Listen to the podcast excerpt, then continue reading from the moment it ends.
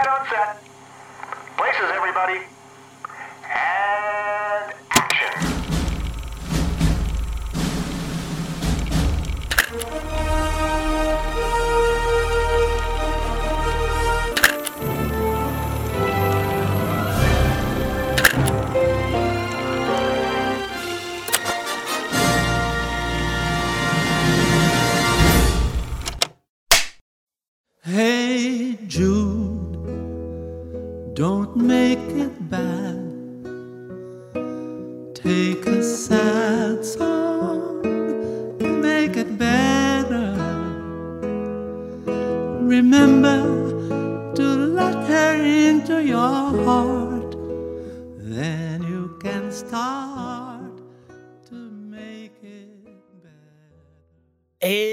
que eu podia escutar Caetano Veloso falando por horas e horas e horas. Não é à toa que eu assisti o filme duas vezes e fiquei com vontade de rever.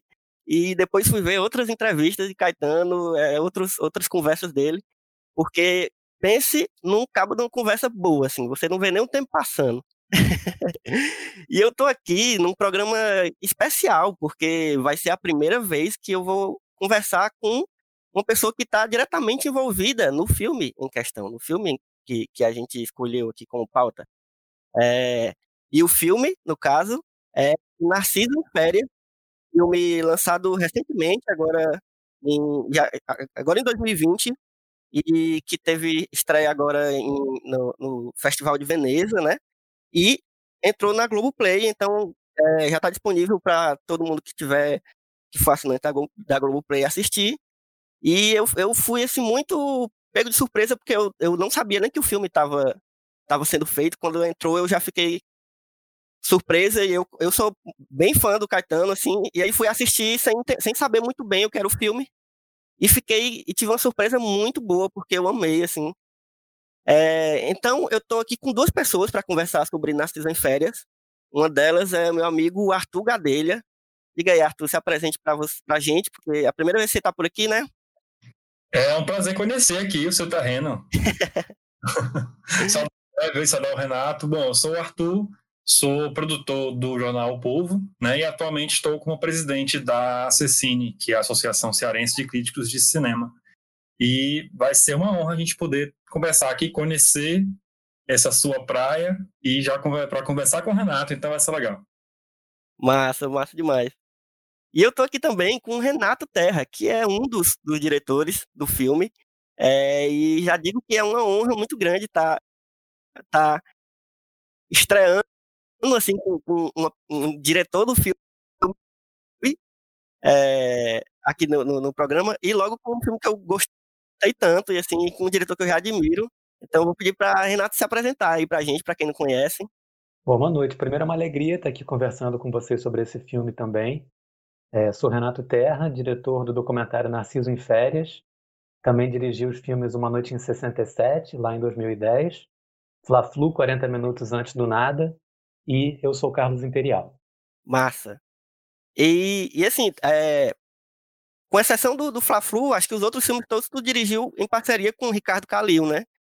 E aí, é, depois eu sim. vou te. te das- um dos papos que eu vou querer entrar contigo é como é essa parceria, como é que funciona essa parceria com, com o Ricardo e, e- enfim. Mas só para a gente terminar essa, essa parte inicial, é, vou só deixar mais os avisos. Primeiro, é, eu sou Elvio Franklin, para quem está chegando pela primeira vez nesse podcast. É, eu sou o host desse podcast e o Só Mais Um Plano Sequência é um podcast, é o podcast de cinema do site Só Mais Uma Coisa, onde a gente conversa sobre filmes que a gente acabou de ver.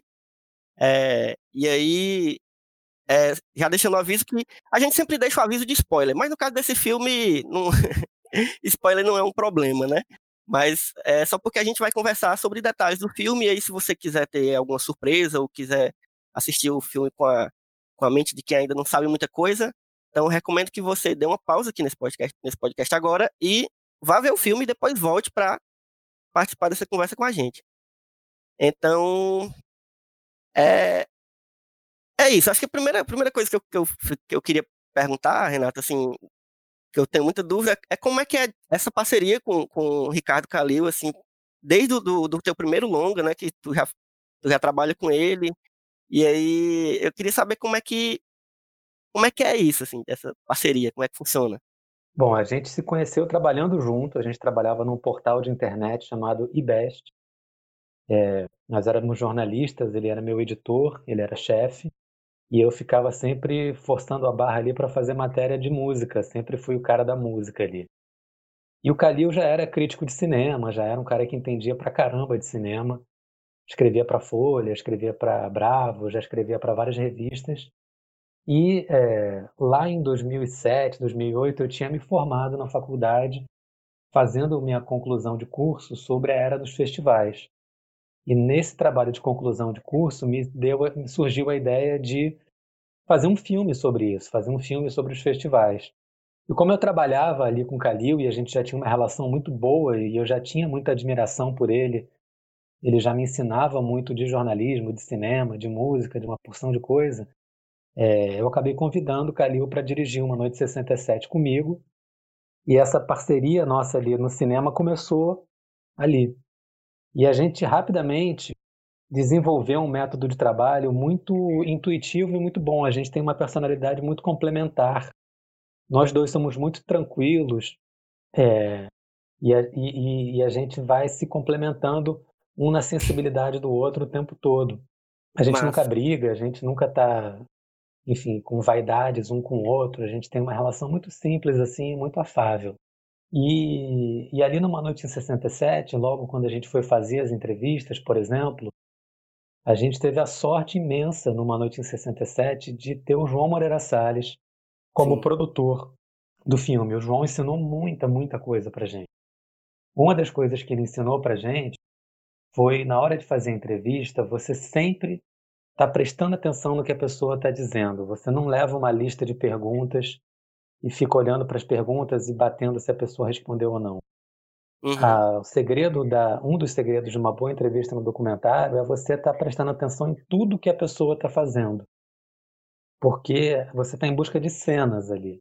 Então, o, o corpo da pessoa está falando, os silêncios da pessoa está falando, ah, o gesto, a maneira que ela é, lembra das coisas, você vai prestando atenção nisso, você vai entendendo como a pessoa concatena as ideias dela e vai entendendo como ela se comunica de um jeito muito mais amplo do que simplesmente respondendo as perguntas. E o João ensinou isso para gente de uma maneira muito clara. Então, na, lá para fazer as entrevistas numa noite em 67, a gente preparou uma pauta de perguntas, mas a gente se dividia. Geralmente o Calil ficava na frente e eu ficava logo atrás dele, um pouco na diagonal, com a lista de perguntas. E ele ficava sem nada na frente. Ele decorava a lista de perguntas e eu ficava atrás com essa pauta. Se ele esquecesse alguma coisa, eu entrava e perguntava, mas o ideal é que ele ficasse ali realmente prestando atenção no que a pessoa está falando, até para poder fazer perguntas a partir do que a pessoa está dizendo.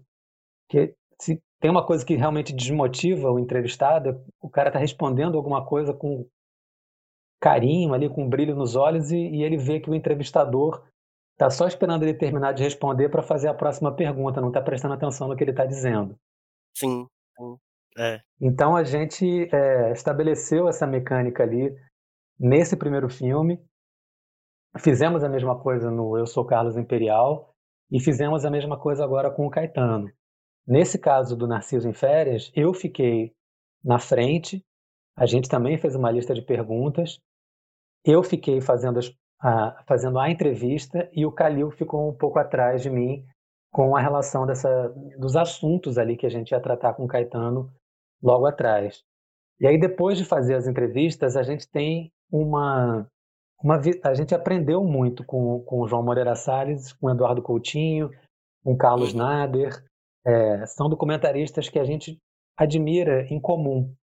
Então a gente tem uma ideia de cinema, de documentário, que é muito parecida e a gente é muito complementar no sentido de que ele entende bastante de cinema e eu gosto muito de ler, de entender sobre música. Então a gente vai é. puxando o, um pouco do conhecimento de um, um pouco do conhecimento do outro, e na hora de montar o filme, isso funciona também de uma maneira muito complementar, porque a gente sabe para onde a gente quer chegar e os dois vão contribuindo de formas diferentes para a gente chegar nesse destino. Então é um processo que está, enfim, desde a elaboração do filme, a gente também tem essa química boa durante as, as filmagens, durante as perguntas, durante a montagem e depois é, na divulgação do filme, tudo também a gente tem um processo muito tranquilo e muito complementar, que eu quero que se estenda por, por muitos trabalhos e muitos anos. Que massa, é uma dinâmica muito boa mesmo esse, formato que vocês. Porque é, é um jeito que vocês encontraram de, de funcionar assim, já que vocês pessoalmente já, já se dão bem, né? E aí usar essa, essa, esse benefício de vocês já serem bons um com o outro para no trabalho, assim, é muito bom. E assim, essa coisa que você falou da, da das entrevistas, é, eu, venho, eu venho de uma formação anterior ao cinema, eu, eu fiz história, né, sou historiador, e aí uma das coisas que eu achava muito muito boas, assim, que eu me interessava muito era uma, uma coisa que, que é a história oral, né, que é a coisa da entrevista que se que se assim, é, é bem parecido com o que a gente faz no, no cinema, com, principalmente com documentário, né? Porque é, é exatamente isso que você falou, assim, são, as entrevistas elas precisam ter uma organicidade, né? Uma coisa que você não está trabalhando ali com, com um, um robô, assim, que você vai fazer perguntas e ele responde e fica nessa, nessa automatização, né? Você está trabalhando com uma pessoa que tem uma vivência, tem memória e, e geralmente também está, já está falando de, de coisas que são sensíveis a ela, então é muito importante você manter uma, essa, essa dinâmica orgânica de, de, de, fazer também a pessoa se sentir bem ali naquele momento, né? Se sentir confortável de estar tá falando coisas às vezes muito pessoais, né? Muito sensíveis a ela, a memória dela. É, e realmente eu, eu, vejo muito isso nos teus filmes, assim, né? É, não, só, não só agora no Nascido Inferno, mas desde o ano de 77, que é um filme que eu amo muito, não só porque eu acho um filme é, como filme muito bom, mas porque é um tema que eu também gosto muito e sou muito apaixonado. É, e já assisti muitas vezes, assim, mostrando para pessoas. Eu gosto de ver filmes repetidos com pessoas diferentes, sabe?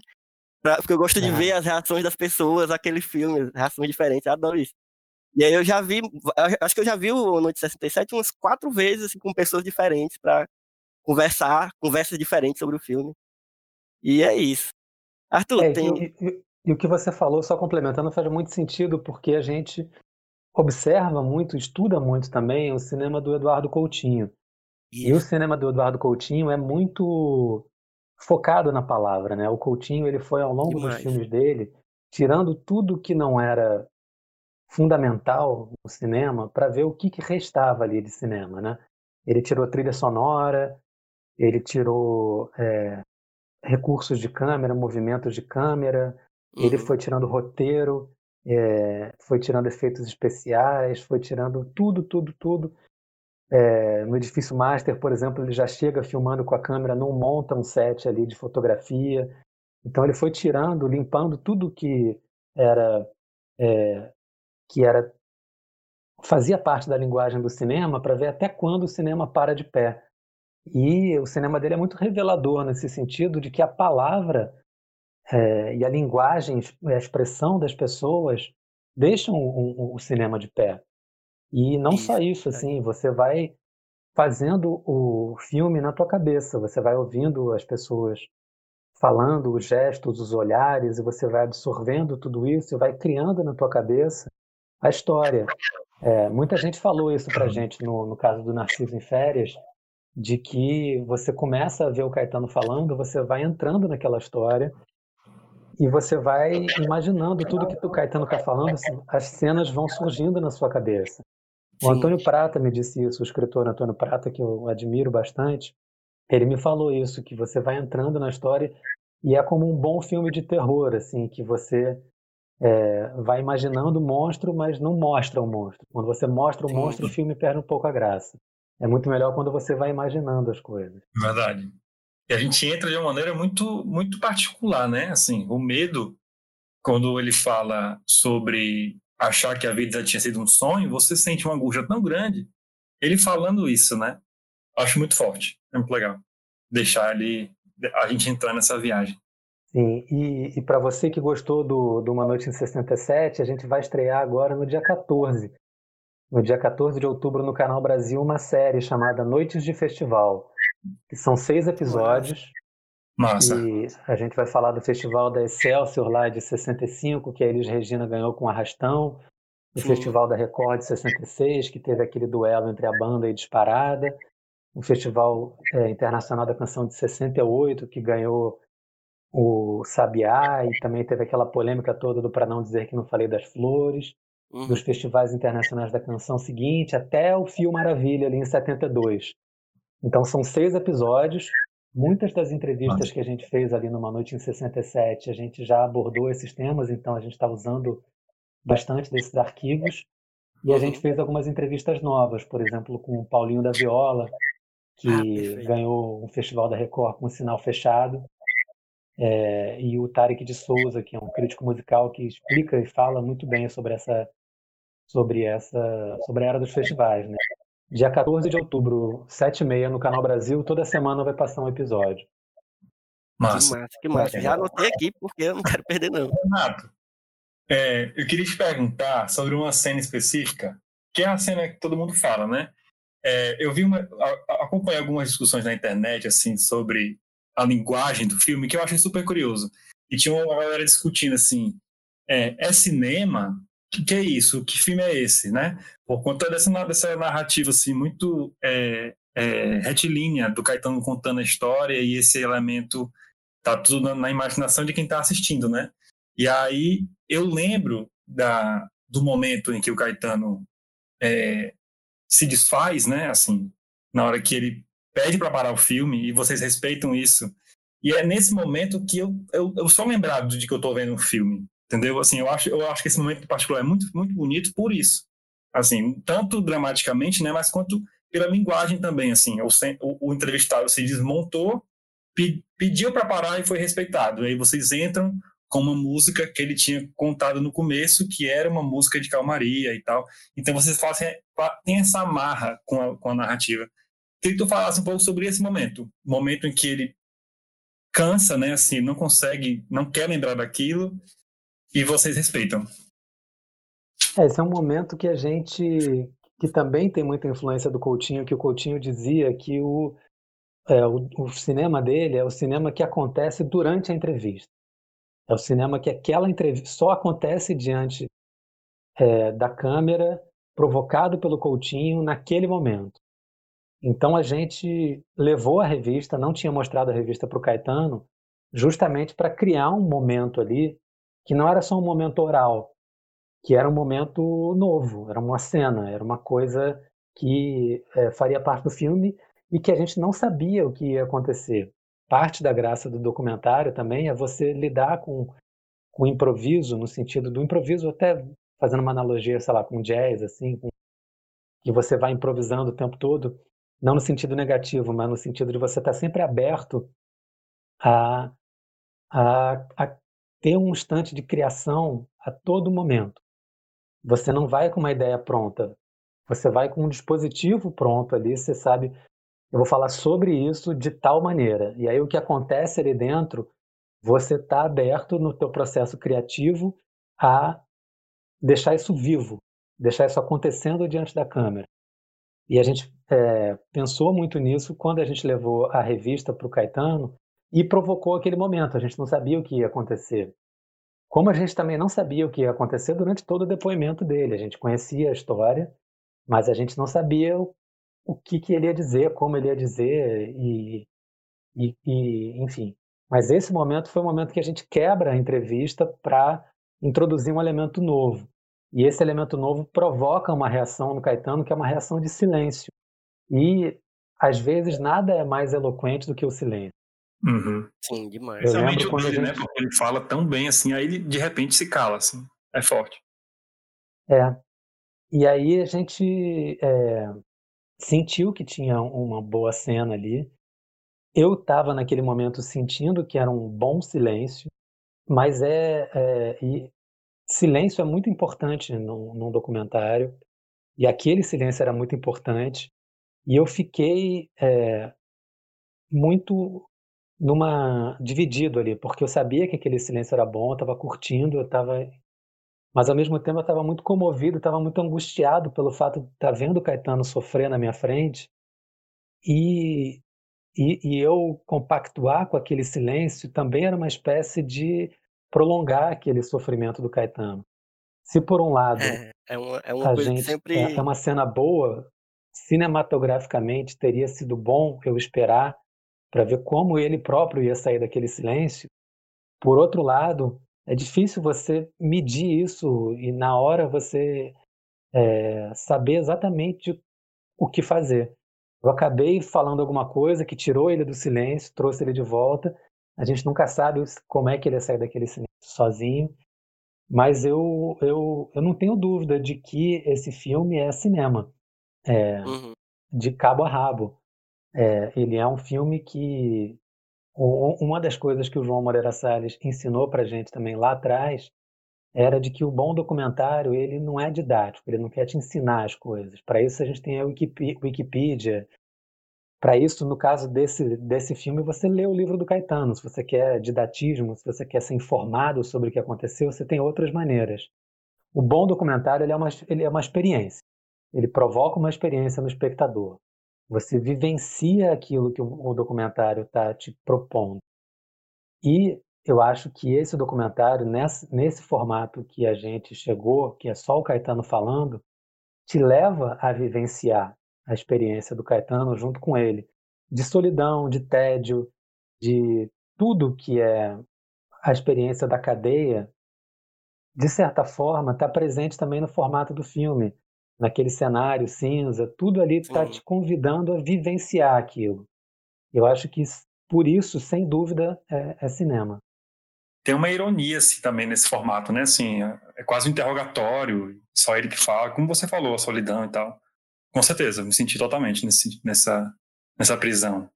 É, tem E- essa. As, as pessoas têm uma tendência de achar que cinema tem que ter trilha sonora, efeito especial.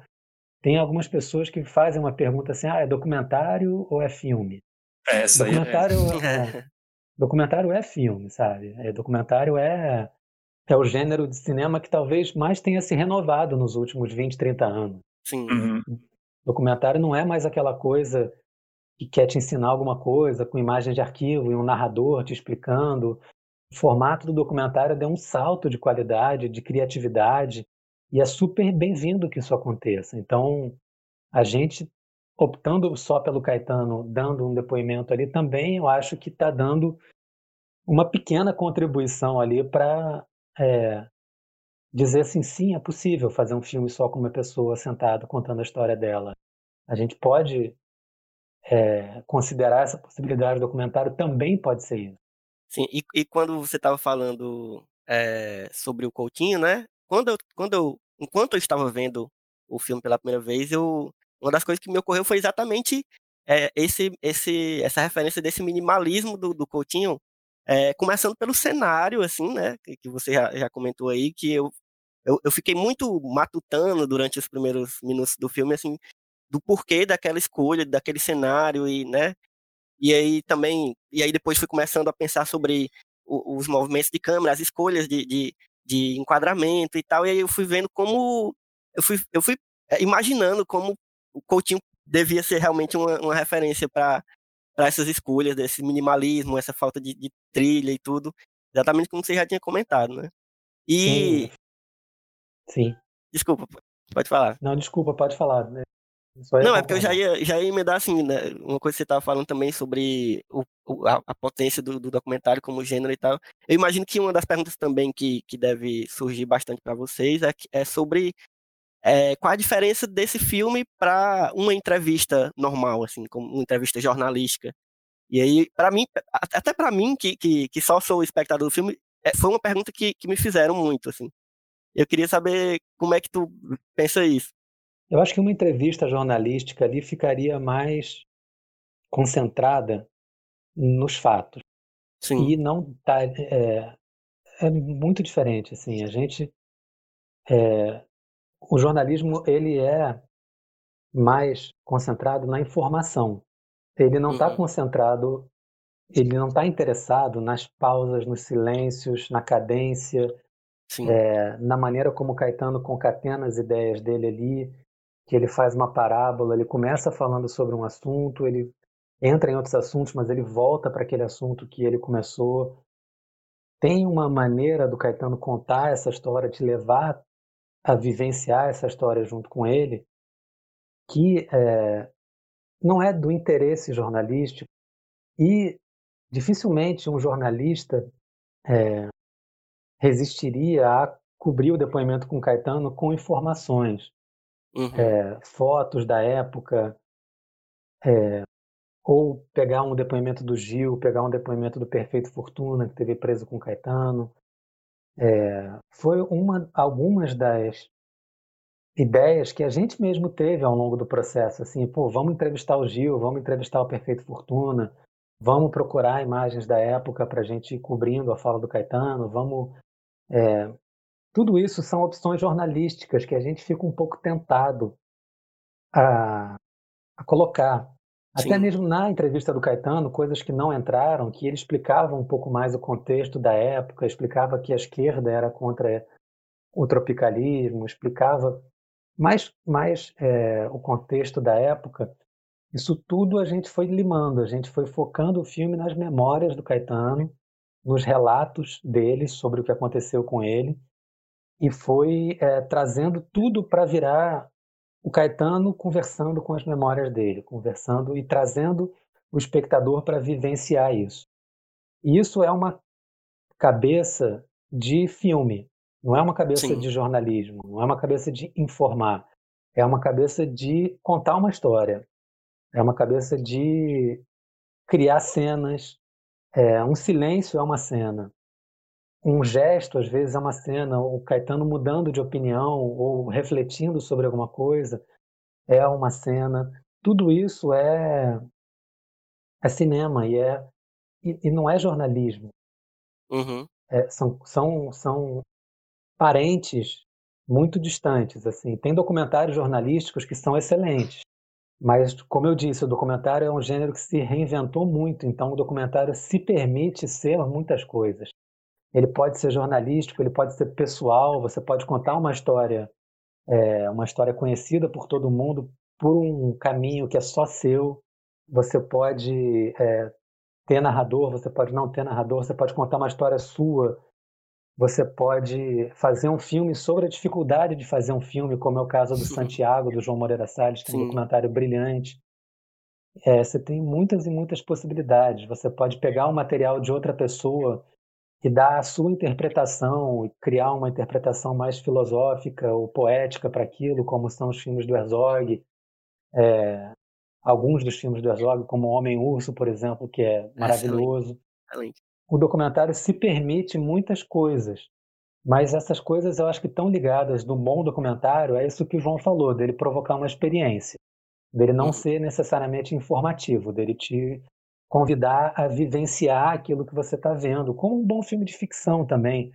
É aquele filme que você termina de ver, você sai do cinema, você não sabe, você nem lembra qual cinema que você foi, que bairro que você está, você demora uns 10 segundos ali para reconectar com a realidade.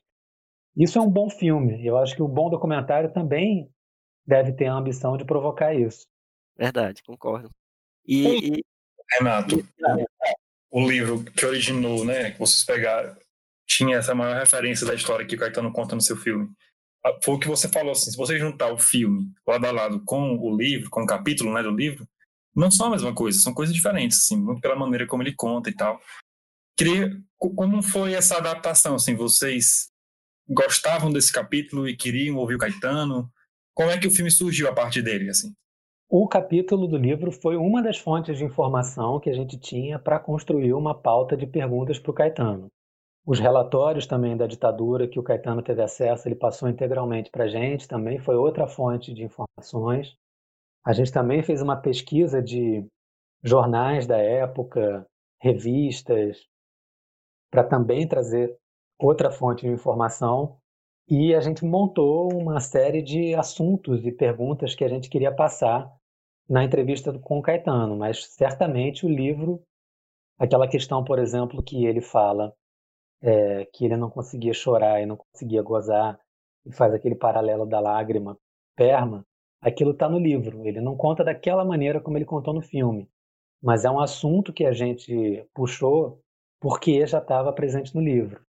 Alguns outros assuntos, a gente também foi as superstições, é, eram coisas que estavam presentes ali no livro, mas a maneira como Caetano conta E se a gente também sentar daqui a dois meses para ele contar as mesmas histórias, ele vai contar de maneiras diferentes. Por isso que é importante manter vivo esse encontro do entrevistado com o documentarista. Isso é uma é uma fonte de, de, de importante ali para o cinema. Não é só você É único, colocar né? uma É pessoa um- sentada contando a história dele. É como essa pessoa vai contar, como ela vai ser estimulada a contar essa história. Que, que acontece nesse encontro ali diante da câmera. Mas e, ah, eu acho que uma das coisas legais, assim, do- dessa potência que, que a gente já está falando do, do documentário é esse potencial de provocação, assim, quase como um jogo, né? Então, isso que você falou da revista, que você não tinha combinado antes com ele, que você mostra ali na hora, essas jogadas, né? Literalmente é, é um jogo mesmo, é uma coisa de, de você ir provocando certos sentimentos, assim, não no sentido ruim, assim, mas no sentido de criar um- um- uma surpresa, como você falou, né? Assim, uma coisa nova. E eu acho que esse, esse é uma das coisas mais legais, assim, do, do documentário como gênero e, e, e que a gente vê muito nesse, assim. E, é, e é legal porque você consegue colocar isso dentro do minimalismo que o filme tá, tá né, colocado ali. É, isso o Coutinho falava muito também. Ele falava você, primeiro você se coloca dentro de uma prisão, você cria um, um formato para esse filme, você cria o que ele chamava de dispositivo.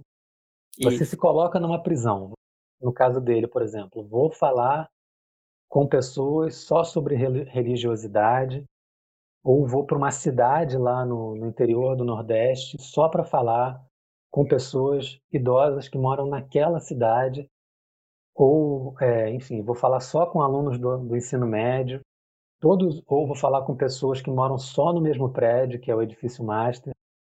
Ele coloca primeiro uma prisão para dentro dessa prisão ele poder dançar valsa, ele pode, uma pessoa pode cantar My Way, aí dentro daquilo pode tudo.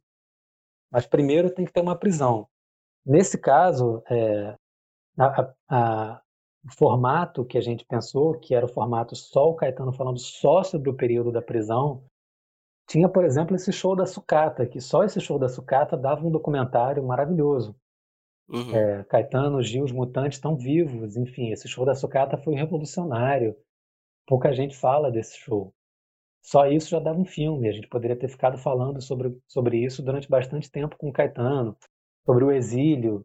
É, enfim, tem porção de assuntos ali, mas a gente escolheu focar só na prisão, que também foi uma outra coisa que o João ensinou pra gente, o João Moreira Salles, que há uma frase do Alberto Cavalcante, um cineasta brasileiro, que falava que se você vai contar a história dos Correios, você conta a história de uma carta. E aí você, sendo muito específico, você consegue ser profundo e ao mesmo tempo você fala de outras coisas. Numa noite em 67, por exemplo, a gente fala de uma noite, que foi a final do Festival da Record de 67. Mas, através dessa noite, a gente fala de toda a era dos festivais, a gente fala de política, a gente fala de ditadura, a gente fala de como a música brasileira estava dividida, que tinha um grupo que, que, que não aceitava a Jovem Guarda, tinha outro grupo que defendia a música brasileira, e esse festival mudou tudo, criou o tropicalismo, foi a semente do tropicalismo, tem tanta coisa ali, mas em uma noite. Então tem essa coisa da prisão que é muito importante. E tem outra coisa também, que é o que acontece diante da câmera, e eu acho que isso eu trouxe bastante para o filme do Fla-Flu, no Fla-Flu 40 Minutos Antes do Nada, que é um filme que é, fala muito mais de paixão do que de futebol. É um filme Uhum. que não é só para torcedores do Flamengo ou do Fluminense. É, é um filme que eu acho que conseguiu, de certa forma, filmar a paixão, porque eu criei um dispositivo ali que era a gente passou um tempo muito grande de produção encontrando torcedores absurdamente apaixonados pelo Flamengo e pelo Fluminense. A gente encontrou, por exemplo, um torcedor que deixou de ir no próprio casamento para ir no Fla-Flu. Chegou atrasado no casamento porque foi no Fla-Flu. E a noiva já tinha sido cancelada. É, um cara, por exemplo, que estava subindo a rampa do Maracanã para ver um jogo, ligaram para ele dizendo que a mãe dele morreu. Ele foi ver o jogo e depois foi resolver é, o falecimento da mãe.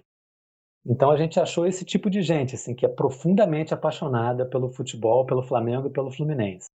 E eu me coloquei no filme como torcedor do Fluminense e chamei outra pessoa que é a torcedora do Flamengo, para fazer as entrevistas também. Então a gente pegava essas pessoas, por exemplo, um torcedor do Flamengo absolutamente apaixonado, a gente ia na casa dele, pegava tudo que ele tinha do Flamengo, montava um cenário com camisa, faixa, bandeira, dava a dimensão da paixão que aquela pessoa tinha. O, torce... o, o entrevistador rubro-negro também botava a camisa do Flamengo e a, a conversa ali era sobre paixão, não era uma conversa técnica, não era o cara, ah, o lateral deu um passe e aí ele quebrou o esquema tático porque ele foi nas costas do zagueiro, levou o zagueiro, tirou o zagueiro da área cruzou, aí o cara cabeceou livre. Isso não me interessa no futebol. Me interessa são as, a, como isso mexe com a paixão das pessoas. Então as entrevistas eram de torcedor apaixonado para torcedor apaixonado. E era um cara com a camisa do Flamengo entrevistando outro cara com a camisa do Flamengo. E aí, sem avisar nada, o entrevistador falava assim: agora segura um minutinho aí que vai ter uma segunda parte da entrevista. Ele levantava e entrava eu com a camisa do Fluminense e sentava na frente dele. Isso é a paixão filmada, assim, sabe? A, a, maneira como o semblante da pessoa mudava. Teve uma pessoa que chorou, teve uma pessoa que, que levantou, quis ir embora. É, tipo de, o tom da voz da pessoa, como as pessoas respondiam as perguntas a partir dali mudou completamente. E a maneira como a pessoa reagia, simplesmente até uma pessoa sentando na frente dela com a camisa do rival, porque isso também acontecia do outro lado, né? Eu entrevistava com a camisa do Fluminense, sentava um cara com a camisa do Flamengo na frente das pessoas. Isso é, mudava completamente a dinâmica da entrevista e a dinâmica do, do entrevistado ali. E foi um pouco do que aconteceu quando eu levei também a revista Manchete para o Caetano é uma coisa externa que acontece ali diante da câmera e que provoca uma emoção nova ali, uma emoção nova que está sendo filmada.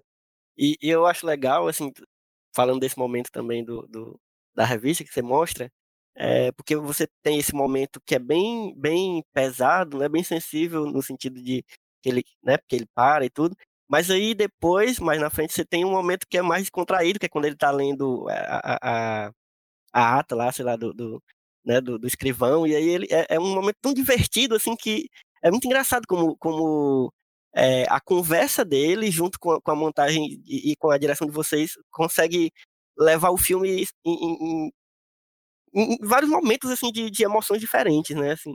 E foi um, esse momento que ele tá lendo, eu gargalhei junto com ele. E, e há pouco tempo antes eu tava quase chorando também com ele, entendeu? Eu achei isso muito bonito, esse, esse potencial. Tem hora que ele, ele tenta não rir mais, né? Ele fala, eu tô rindo aqui, mas é sério e tal. Ele, ele tenta. É muito bom. É, esse filme só funciona também porque é o Caetano, né? É. Se a gente é, cismasse de fazer um filme só com uma pessoa falando que não tivesse o carisma do Caetano, que não tivesse o jeito do Caetano contar as histórias, de reagir aos documentos, a memória prodigiosa, incrível do Caetano, Sim, é impressionante. É, é impressionante, ele não fala um clichê, e em todo depoimento ele está num tom muito maravilhoso, que ele não se coloca como vítima, também não se coloca como herói. Então tudo isso foi, é, depois do depoimento, foi alimentando na gente essa segurança de que o filme se segurava só com Caetano, porque não era a ideia original. A ideia original era entrevistar o Gil, Perfeito Fortuna, era achar imagens, não sabia é, disso. É, mas depois da entrevista a gente ficou é, com essa certeza, assim, de não com a certeza, assim, mas com a ideia, a intuição, na verdade, de que Maria. esse filme seria melhor contado se fosse só com Caetano. Vai ter que fazer o do Gil agora. é, muita gente fala isso. O, o Gil, eu, eu não sei se o Gil tem essa memória, eu adoraria fazer, mas eu não sei se o Gil tem essa memória detalhista que o Caetano tem desse período. Uhum. Renato, e sobre, a, assim, fugindo um pouco do filme, assim, a experiência de vocês lançarem esse filme esse ano, né? Assim, o filme foi para Veneza e foi, foi simultâneo que estreou na Globoplay? Eu fiquei com essa dúvida. Foi no mesmo foi simultâneo, dia. foi no mesmo dia, no dia 7 de Achei setembro. Genial, assim. assim como o Eva não sabia, eu, caramba, já tá ali, eu fui lá assistir. Mas é uma coisa nova, né? Assim, pela pandemia, né? É uma coisa nova, eu não vi nenhum outro filme fazendo isso, não. Mas a gente foi levado a fazer isso. A ideia também, lá no começo do ano, a gente queria lançar o filme no cinema. A gente tentou. É, a gente inscreveu o filme no Festival de Berlim, não fomos selecionados. E aí veio a pandemia, veio a notícia de que a gente tinha sele sido selecionado para o Festival de Veneza, e aí a gente conversou, a gente falou, olha, a gente pode tentar já aproveitar que a gente está no Festival de Veneza para poder fazer um lançamento legal desse filme no streaming, ou a gente pode esperar, não sei quando essa pandemia passar, para lançar ele no cinema. E a gente achou que era melhor a gente aproveitar e lançar, aproveitar o Festival de Veneza e lançar ele logo no streaming. Foi as circunstâncias levaram a gente a pensar assim. Massa. E falando, é, é, continuando falando sobre o momento atual, é, esse filme ele, ele encaixa muito bem assim no momento que a gente está passando de, de é, falando de política também, mas de, num contexto geral assim. E, mas eu penso muito na, na, em como eu faço essa comparação, né? Em como está rolando uma espécie de perseguição política. Eu, eu, diria, eu ia dizer velada, mas eu não sei nem mais se é velada. Assim, acho que já é, é artistas, ao setor da cultura, assim. E eu acho que esse filme estrear agora, esse ano, é, com Caetano é, falando essa, essa experiência dele que aconteceu tantos anos atrás, mas que né, ainda parece aterrorizante para a gente, porque, sei lá, a gente também está vivendo. Claro que não dá para comparar, mas é um, é um outro momento, mas é muito próximo, assim, do que desse tipo de perseguição que ele viveu. É, e eu queria que tu falasse sobre é, esse, esse filme lançado nesse momento, assim, o que que, o que significa, assim, o que, que tu... Eu acho que tem um diálogo ali. O Caetano, numa entrevista, falou que é uma conversa propícia.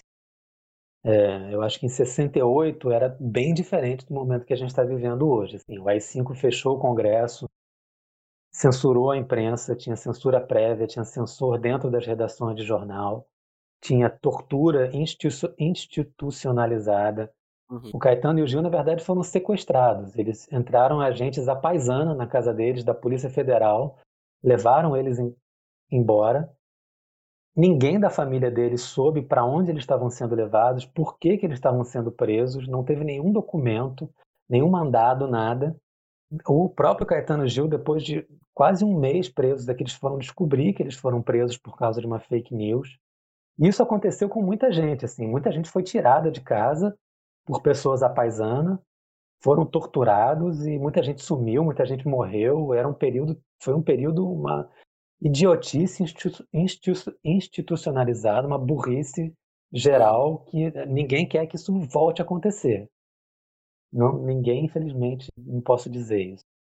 E, enfim, eu não gostaria que voltasse a acontecer de jeito nenhum no Brasil.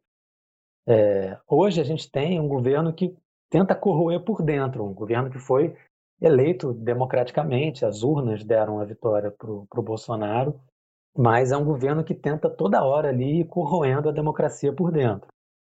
É, não chegamos no nível do AI-5, mas a gente pega o caminho que a gente percorreu até chegar ao AI-5 e a gente guarda algumas semelhanças com o caminho que a gente está percorrendo hoje.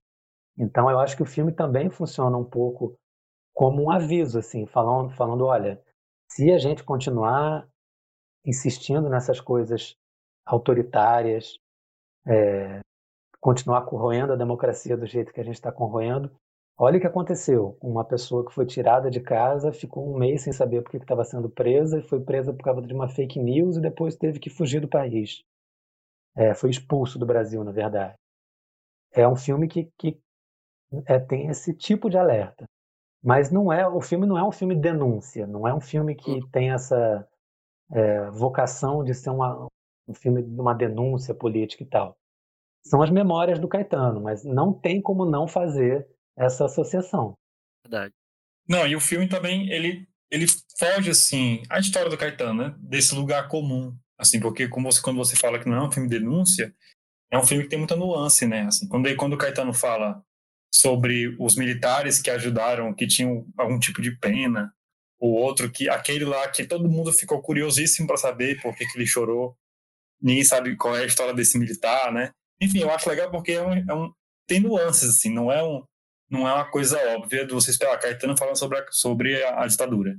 E vê emoções, assim, a, a narração do Caetano voltando para casa, você sente aquele desespero. E essa informação a gente não tinha, né? não é lendo o, o, o livro, não é, é, tem que ser ele falando. E aí, enfim, eu acho que a solução do filme para captar isso é genial.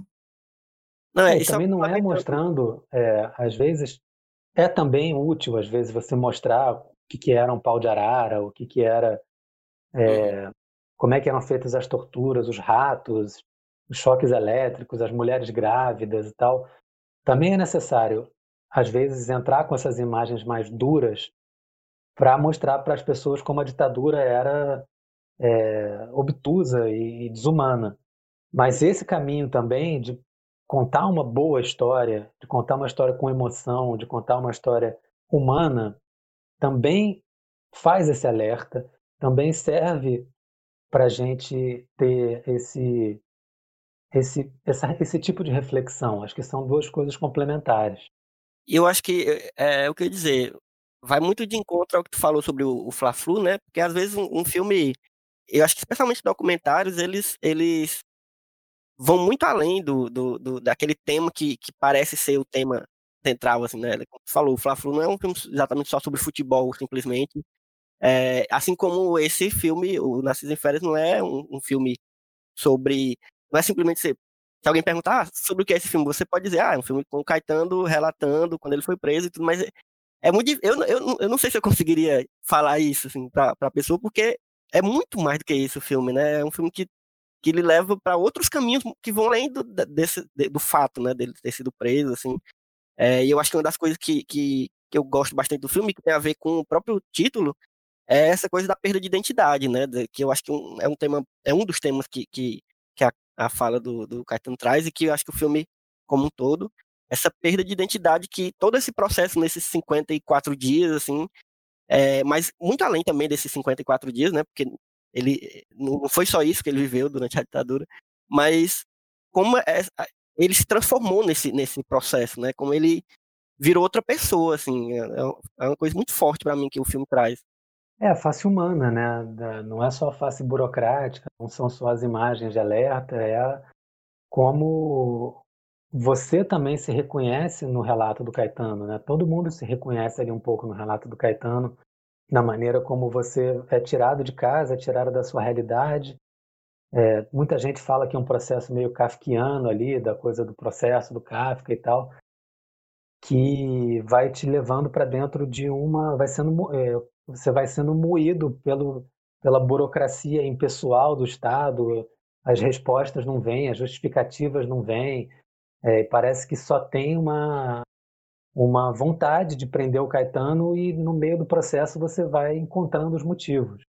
E você, é, tudo isso é contado no, a partir de uma ótica de, um, de, um, de uma pessoa. As lembranças dele, não são as análises dele, são as lembranças dele. Então, eu acho que as pessoas embarcam também, todo mundo embarca no filme por causa disso, assim. Você vai também pensando com a tua cabeça, assim, caramba, se fosse eu ali, ou, enfim, é uma história que é contada de uma maneira que ela fica próxima de você. Sim. E assim, é, falando de novo como historiador, é uma coisa que eu sempre falo nas aulas para meus alunos é que a tortura ela tem muitas faces, assim, o que a gente vê, essa, essas que a gente vê no, no, no, Brasil nunca mais, elas são realmente muito fortes e é, é, é muito doido você ver essa crueldade, mas é, a forma de tortura, como o próprio Caetano fala, né, aquela, aquela sequência bizarra que ele conta do cara jantando, né? E ele fala aquilo pra, já é uma tortura para mim, né? E, e, é o que eu penso, assim. É tipo uma mãe que, que não teve o direito de, de, de enterrar o filho, que teve o corpo desaparecido, né? Entre aspas, não teve esse direito. Aquilo é uma tortura para aquela, aquela mulher. Então, a tortura, ela, ela. A ditadura como um todo, ela tem umas, muitas, muitas faces, assim. É um negócio muito mais complexo do que a gente consegue pensar, né? Simplificar. Sim, e é Justamente, é justamente isso, assim. Você não. A tortura pode ser psicológica, ela pode ser física, ela pode ser. E ela pode durar anos e anos e anos. Ela é terrível. Né? Eu não entendo como é que a gente elege um presidente que elogia um torturador. Para mim, é, é, é, é um o fim da, da, da, humanidade. Então, da, gente, é, a gente vai começando. Se, se ninguém tiver mais nenhuma colocação, a gente vai começando a encerrar, mas é, a gente ainda tem um quadro aqui no, no, podcast, no finalzinho, que a gente chama de momento o que é que tem a ver. que é a expressão que a gente usa bastante aqui. É, é, a gente sempre fala sobre alguma outra produção, pode ser outro filme, pode ser livro, quadrinho, videogame, qualquer coisa que, que nos tenha remetido enquanto a gente estava vendo esse filme é, que a gente está conversando. E aí eu, eu vou começar assim para vocês não serem pegos totalmente de surpresa no quadro. É, eu vou começar falando de um filme que eu que eu lembrei bastante quando eu estava vendo o Narciso em Férias. É, por motivos óbvios assim de, de, de tema, né, mais ou menos, que é o Torre das Donzelas, que é um documentário da, da Susana Lira, né? que, se não me engano, ele é de 2018 ou 2019, não, tô lembrando bem agora. É, mas é um, um documentário que, que, fala, que fala sobre essas mulheres que foram, que foram presas nesse lugar durante a ditadura também.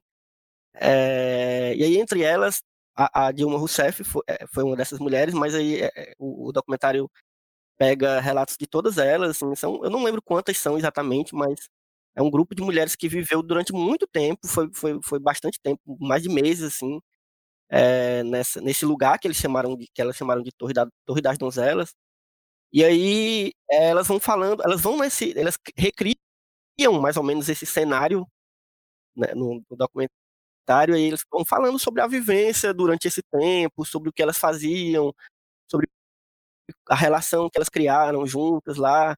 E é um documentário que eu acho, acho legal, assim, também, no, no, no sentido de que você ele não, não fica só no tema da ditadura, assim, que é um tema muito importante, obviamente, mas ela expande para relações humanas, assim, no, no, geral, assim. E eu acho um, um, documentário muito bom, assim, muito sensível é, nesse tema também, e, e, eu lembrei demais, assim, quando eu estava vendo o Narciso. É, e aí eu recomendo também para quem quiser ir atrás de ver Torre das Donzelas. Nunca consegui assistir, acredita? Vou ver se eu encontro. Procure, é muito, é, é muito bom, bicho, muito bom também. Quem quer continuar aí no, no que, que tem a ver?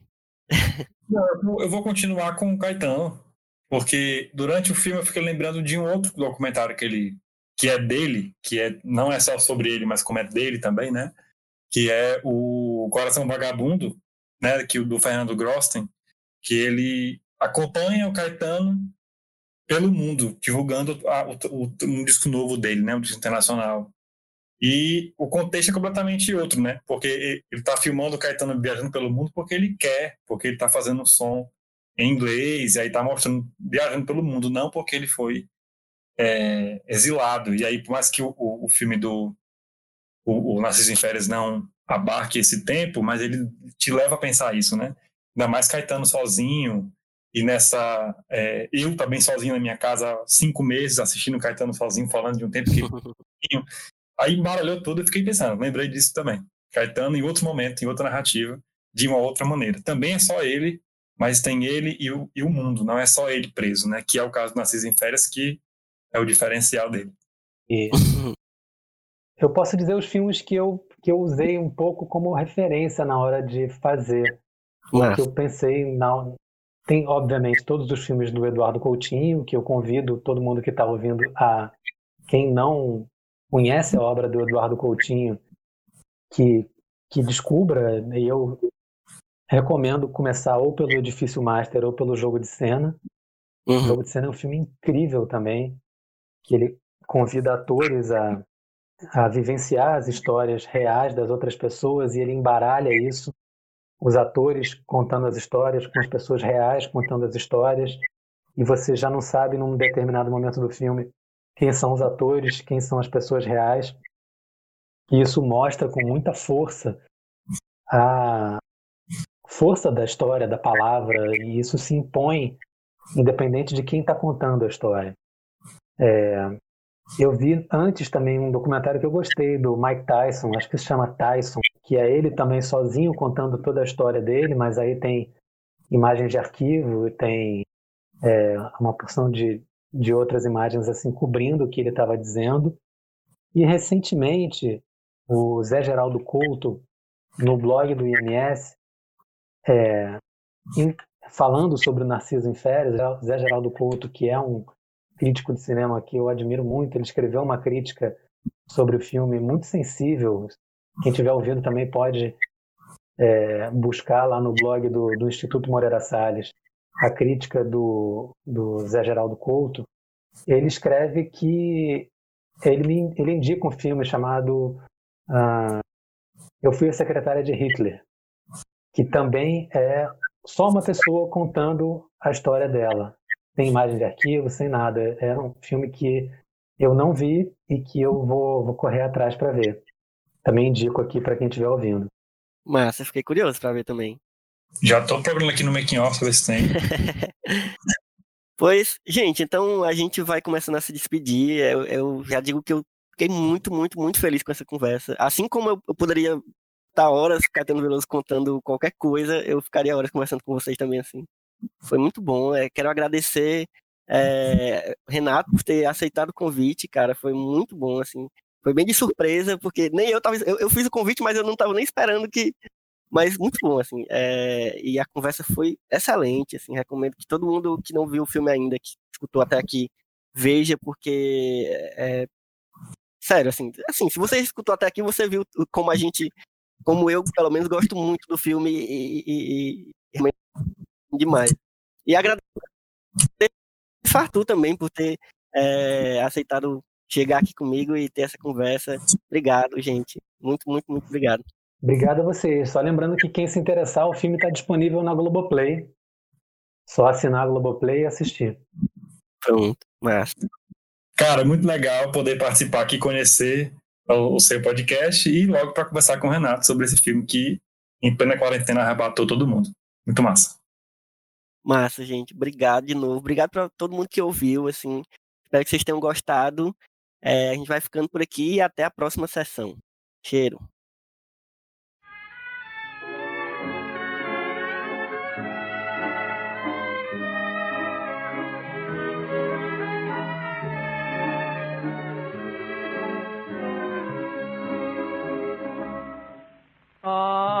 O frio de um punhal foi teu adeus para mim.